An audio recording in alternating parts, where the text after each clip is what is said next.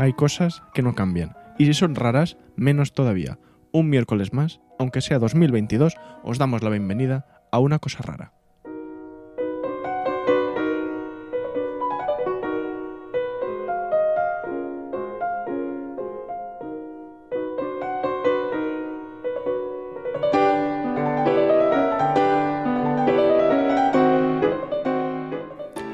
Y para arrancar el día como Dios manda, permitidme que os presente a una voz que os alegrará la mañana bastante más que la mía. Con todos ustedes, David Antón, bienvenido.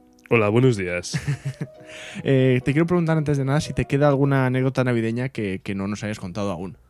Hombre, teniendo en ¿Alguna cuenta que el lunes no conté ninguna. No contamos nada el lunes, ¿verdad? Pero Bueno, que pase el COVID. Eso- Eh, eso así es anécdota bastante. navideña. Eh, ¿Entraron las 12 uvas por Nochevieja? A ver. ¿Sabes lo que pasa? Mira, mira, pues aquí hay anécdota. Hay mira, mira, hay anécdota, anécdota. ¿eh? Anécdota, anécdota, anécdota. Eh, hay anécdota y es que eh, yo no sabía.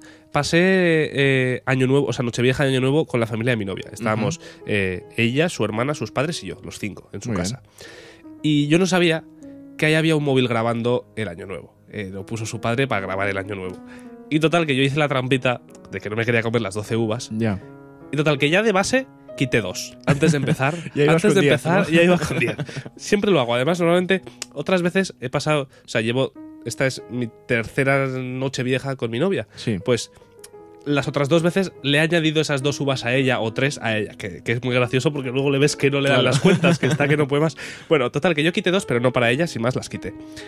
Y según íbamos comiendo las uvas, veía que no me daba tiempo y se me ve a mí haciendo, cogiendo eh, de la, del bote de las uvas y tirándolas para atrás, las Ay, que no me daban tiempo, madre, a la mesa diciendo no me da tiempo a comer. Bueno, esa es mi anécdota. ¿no? Pillado Sí, completamente. sí, sí, pillado en el vídeo. Que además luego, luego dijo su padre, ay, voy a parar el vídeo. Y dije, no fastidies, que hay vídeo. bueno, esa Bueno, es mi anécdota. No está mal, no está mal, no está mal. Eh, bueno, en cualquier caso, eh, agárrate bien a la silla donde estás sentado, que hoy tenemos un tema para comenzar. La cosa rara 2022 que te va a dejar, por lo menos igual que estabas. Igual te guste, ¿eh? igual te, te gusta y descubres algo, pero te garantizo que peor no, no vas a estar. Y es que No garantices tanto, ¿eh? A ver. no salimos de la Europa del Este porque después del programa Someborsak, hoy hablaremos de una de las obras más representativas del más modesto de los compositores, apodo con el que Lelutier se referían al bueno de Mussorgsky. Una obra que en su versión más conocida comienza con un inolvidable y reconocible solo de trompeta, que nos sirve para decir que vamos a hablar de cuadros de una exposición.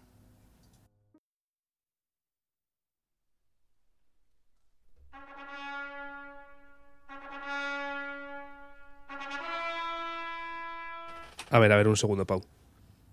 Es este, ¿no? Mira, hay solos de trompeta en el mundo.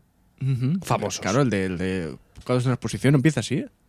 Yo juraría que no. Ah, bueno. Si quieres, te pongo lo que yo creo que es cuadros de una exposición. Sí. O como mi perfecto francés diría, tableaux de una exposición. Sí.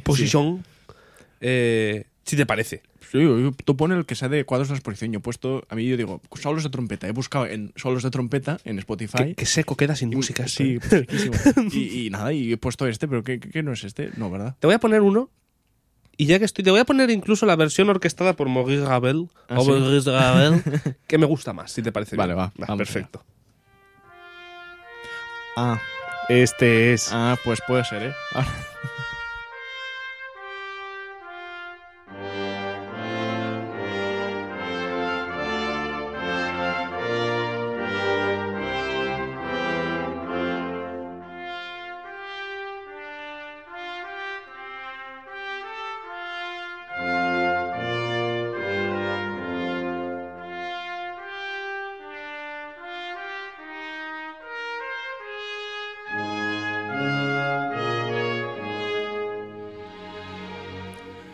De los cuadros de Mussorgsky se ha hablado muchísimo, y con razón.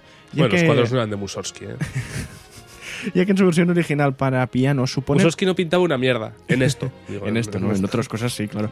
Eh, decimos que la versión original de los cuadros de una exposición suponen un, un enorme reto para cualquier pianista, además de ser un gran ejemplo de música programática en el contexto nacionalista ruso. Sin embargo, la orquestación que, como tú decías, hizo Maurice Ravel en el año 1922 ha sobrepasado en popularidad a la versión que escribió Mussorgsky y en realidad a cualquier otra orquestación de la pieza, que Qué es que hay triste- más. Qué triste ¿eh? para Mussorgsky. La verdad que sí. Pero lo bueno es que por lo menos siempre se habla de los cuadros de una exposición de Mussorgsky. No se dice los cuadros de una exposición de Mussorgsky arreglada por Maurice Ravel. Ya. Entonces, por lo menos, mira, oye, El parece que es tuyo. él- sí, es parece verdad, que es tuyo. es. Reconocer los cuadros que inspiraron al compositor ruso, a Mussorgsky, es posible, ¿no? Digamos, cuando escuchamos la partitura original. Pero con Ravel pasa a ser inevitable, gracias a la inmensa variedad de colores y timbres que el francés consiguió incluir en su adaptación para orquesta. Seguramente a David le apetecerá tanto como a mí que un día de estos hablemos de esta obra desde un punto de vista musical y, y analítico, ¿verdad? Muchísimo. Bien. Por esta razón, hoy no vamos a hablar... Esta, por cierto, fue la primera Sí. obra orquestal que toqué con Borja Quintas como Ah, director, que hablamos con él. Pues ya, ya lo invitaremos para hablar de, de este tema. ¿O no? Eh, en fin, eh, ya decíamos que, que no hablaremos más de la música, aunque no abandonaremos la temática de la obra. Y es que decíamos antes que de la música, de la orquestación y demás se ha hablado muchísimo, pero tengo la sensación de que de los propios cuadros no hemos hablado demasiado.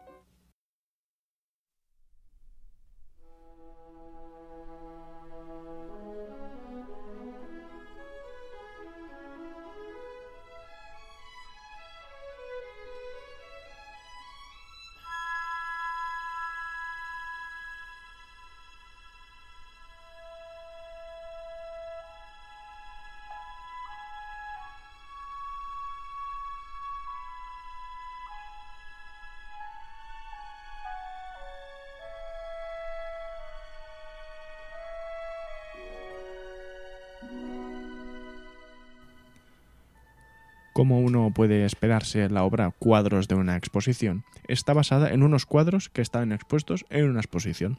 Sí, bien. Correcto. No engaña. No, no, no. En concreto, Mussorgsky puso música a 10 obras de arte, entre las cuales incluyó algunos movimientos que representan el paseo entre un cuadro y otro. Esos lienzos fueron creados por Víctor Hartmann, un buen amigo del compositor y un hombre con una vida bastante interesante. Una duda. ¿Los compuso a la vez que los visitaba o los visitó y luego los compuso? Los visitó y luego los compuso. Qué memoria, ¿no? Para acordarte de los es 10 estupendo, cuadros. sí. No digo yo que volviera a la exposición cuando estaba escribiendo para refrescar o, o tal. Como el chiste ese que dice, oye, ¿alguna vez te he dicho que tengo muy buena memoria? Y dice, sí, 10 veces. Exactamente. Pues eso podía, podía ser Mussorgsky. Víctor Hartmann, el pintor de los cuadros, nació en San Petersburgo en 1834 en una familia de origen alemán, tal y como indica su apellido. Sin embargo, quedó huérfano siendo solamente un niño y marchó a vivir con su tía, cuyo marido se dedicaba a la arquitectura. Seguramente por eso terminó haciéndose un nombre en ese campo, pese a haber estudiado en la Academia Imperial de las Artes de San Petersburgo. Esto es curioso porque aunque hablemos hoy de Víctor Hartmann como un pintor, en vida fue más importante como arquitecto, ya que se convirtió en uno de los mayores representantes del renacimiento arquitectónico ruso que tuvo lugar durante la segunda mitad del siglo XIX.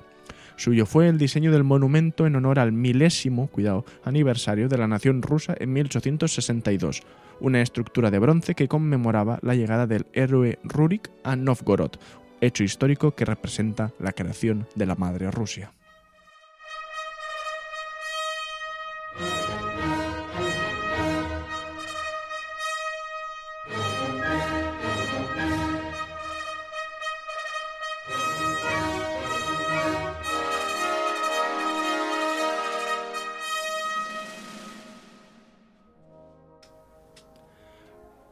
Convertido en una estrella nacional con solamente una treintena de Uy, años. qué bonito esto de trombón, ¿no? Sí, sí. Esto es ¿Qué te ha parecido esto? trío de trombones con caja y ahora trompeta, pero qué bonito, ¿no? Sí, sí. Muy bonito. Eh, eso, decíamos que, que Víctor Hartmann tenía solamente una treintena de años cuando entró en contacto con la alta sociedad artística del momento. El crítico, Vladimir Stasov lo introdujo en el círculo de Mili Balakirev, que como sabéis era como el jefe, por decirlo de alguna manera intelectual, del grupo de los cinco, los cinco compositores nacionalistas rusos. Entre ellos estaba Modest Mussorgsky, con quien nuestro arquitecto entabló una gran amistad. Sin embargo, al poco tiempo, el- al pobre Víctor Hartmann le entró un aneurisma con 39 años que terminó con su vida, algo que golpeó con fuerza a todo el mundo artístico ruso y en especial a su buen amigo Mussorgsky.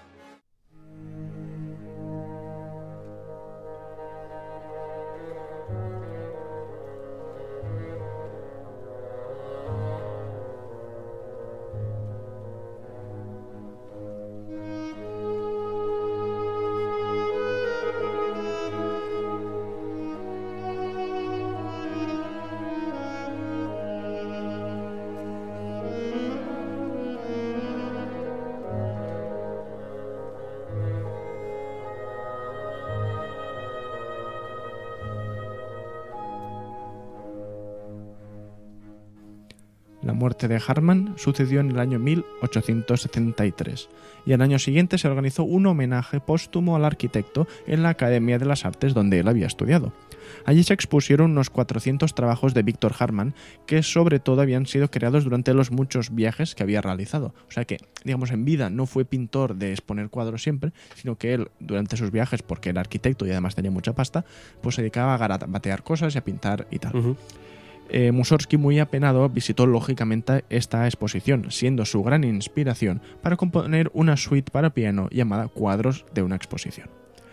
El compositor terminó la obra en unas tres semanas. Semanas en las que no se duchó, si podéis ver alguna foto de Mussorgsky. Alguna habremos puesto también en, en este, en este episodio, sí. Vaya pintas lleva, ¿eh? Malísimas, toda su vida. malísimas, su vida. Eh, decimos que escribió la obra en tres semanas, pero no vio la luz hasta 1886, cuando el compositor llevaba cinco años muerto. Esto es bastante curioso. Los diez cuadros elegidos por Mussorgsky fueron Nomos, El viejo castillo, Tullerías, que sobre- es sobre unos niños, unos niños jugando, Vidlo sobre un carro tirado por bueyes, Ballet de polluelos sobre en sus cáscaras, Samuel Goldenberg y Schmühle, dos cuadros que representan a dos judíos, El mercado de Limoges, Catacumbas, La cabaña sobre patas de gallina y La gran puerta de Kiev. Qué movimiento la gran puerta de Kiev. ¿eh? Especialmente la orquestación Es- de Ravel. Sí, sí, sí, sí. especialmente porque Espectacular. sí, la comparas con, con Sí, la sí, versión para piano. Pero bueno, incluso la versión para piano eh, frente a los otros movimientos. ¿eh? Mm, No- es, un- es uno de los mejores, el último, sí, señor. Es evidente que, que la elección de los cuadros de Mussorgsky representa bastante bien la vida de, de Hartmann, la arquitectura, representada precisamente en esta gran puerta de Kiev que él mismo diseñó. Sus viajes por Francia e Italia, con cuadros como El viejo castillo, que es Il ¿Él Vecchio diseñó la puerta de Kiev? Bueno, lo que iba, o, o lo que él quería que fuera la Ah, puerta. ah, o sea, vale, en vale, Kiev vale, no hay ninguna puerta. Vale, vale. Ah, vale. Yo creía que era No. un edificio La así. gran puerta de Kiev es, es un cuadro de un- Una idea, ¿no? una idea que tuvo el, el Víctor Harman y la, la plasmó en un cuadro y después pues Mussorgsky la, la escribió. Eso, lo, lo de los viajes a Francia e Italia está en, en el viejo castillo, que es Il Vecchio Castello, un castillo italiano, además la ciudad de Limoges, en esto de, del mercado, o las catacumbas de París. Y además, por supuestísimo, las raíces rusas muy presentes en la, en la obra arquitectónica de Víctor Harman. La cabaña sobre patas de gallina es el hogar de la bruja Baba Yaga, un personaje recurrente de la mitología eslava. Hay otro movimiento que se llama Baba Yaga, ¿verdad? No, O- es solamente el noveno, que es la, ca- la cabaña sobre patas de gallina. Lo que pasa es que en ese movimiento se supone que sale Baba Yaga y tal. Pero, ah, pues tenía recuerdo de haber leído Baba Yaga. Igual sale en la partitura o algo escrito. Mm, Puede ser, pero, Ah, pero los recuerdo, perdón. ninguno. Y además que, que como es tan inhabitual, hay otras obras que incluyen a la Baba Yaga esta. Entonces Ah, igual vale, es vale, otra obra y no, es- no son los cuadros. Pero en fin.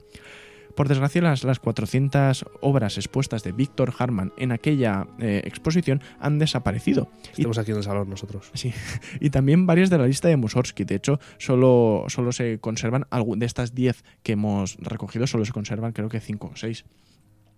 Y de todas maneras, si las podéis buscar, aunque si no las habéis visto nunca y la podéis buscar, hacedlo porque la verdad es que son uno- unas obras eh, pictóricas ¿no? Eh, bastante, bastante guays. Eh, para despedirnos, comentaremos que el propio Mussorgsky tenía en su casa los dos cuadros de los judíos, uno rico y uno pobre, que inspiran el sexto movimiento de cuadros de una exposición. Ya se sabe que estos dos, el, pintor barra arquitecto y Mussorgsky, eran muy, muy amigos y, mm, y por esa, y pues eran tan amigos hasta el punto que tenía un- uno de los cuadros que después expusieron en su propia casa. Por este motivo, escucharemos para terminar la cosa rara de hoy el sexto movimiento de cuadros de una exposición, en la versión orquestada de Ravel, que nos gusta más que la versión de Que la versión sola, sí. La verdad que sí. Y, en fin, pues ya está. Esto ha sido la cosa rara de Esto ha hoy. sido muy raro. Os esperamos, os esperamos mañana con los tiempos que corren en esa nueva edición especial que nos estamos inventando y el viernes en Jazz Viernes. Además de que podéis seguirnos en redes sociales y visitar la web si así lo deseáis. Sin nada más que añadir, escuchamos el sexto movimiento de cuadros de una exposición de Modest Mussorgsky, orquestado por Maurice Ravel, que se llama Samuel Goldenberg y Schmühle, que son dos judíos. Y nada, y os deseamos un feliz miércoles. Ha sido un placer y hasta la próxima, hasta mañana, de hecho.